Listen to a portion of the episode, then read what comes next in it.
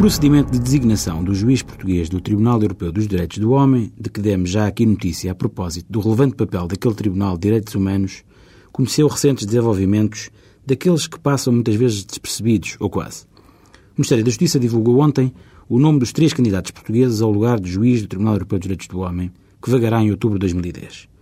Trata-se de personalidades de elevado prestígio, ampla experiência profissional e científica, nos mais elevados níveis da magistratura, dos órgãos do Ministério Público e das universidades, cujos nomes talvez seja, neste momento, o menos importante e certamente não é o que pretendemos sublinhar. O interesse deste procedimento de seleção de candidatos está na sua originalidade, na sua associação de critérios curriculares e de chamado perfil a um critério que designaremos de político, uma vez que será um órgão político, a Assembleia Parlamentar do Conselho da Europa, a ter a última palavra na escolha do juiz português.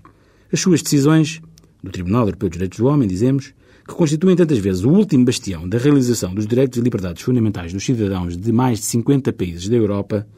têm frequentemente grande projeção na comunicação social e também, com frequência, aplacam sentimentos de injustiça em algumas situações em que, como acontece com todas as instituições,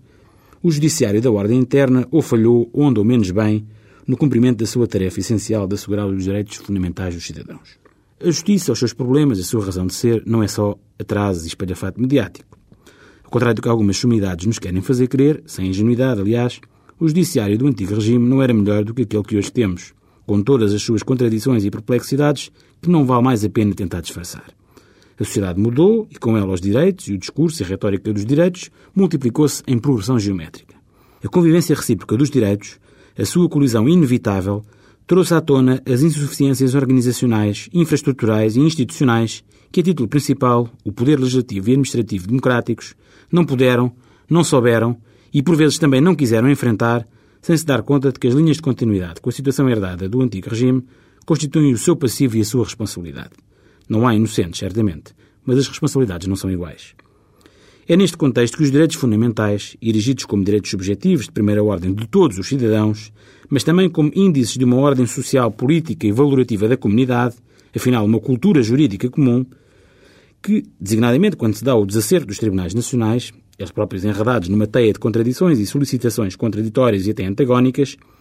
os direitos fundamentais e garantidos por um tribunal, sob pena de passarem a meras proclamações sem efeito prático, um tribunal como o Tribunal de Estrasburgo, podem, nos limites da ação humana, repor os equilíbrios rompidos pela sociedade técnica, da informação e as fissuras resultantes dos confrontos dos direitos. É tudo isto que, por uma vez, poderíamos estar a discutir, em vez da bizarria do último caso judicial, mas para isso não era necessária só uma outra justiça, sequer outros juízes, senão todo um outro país.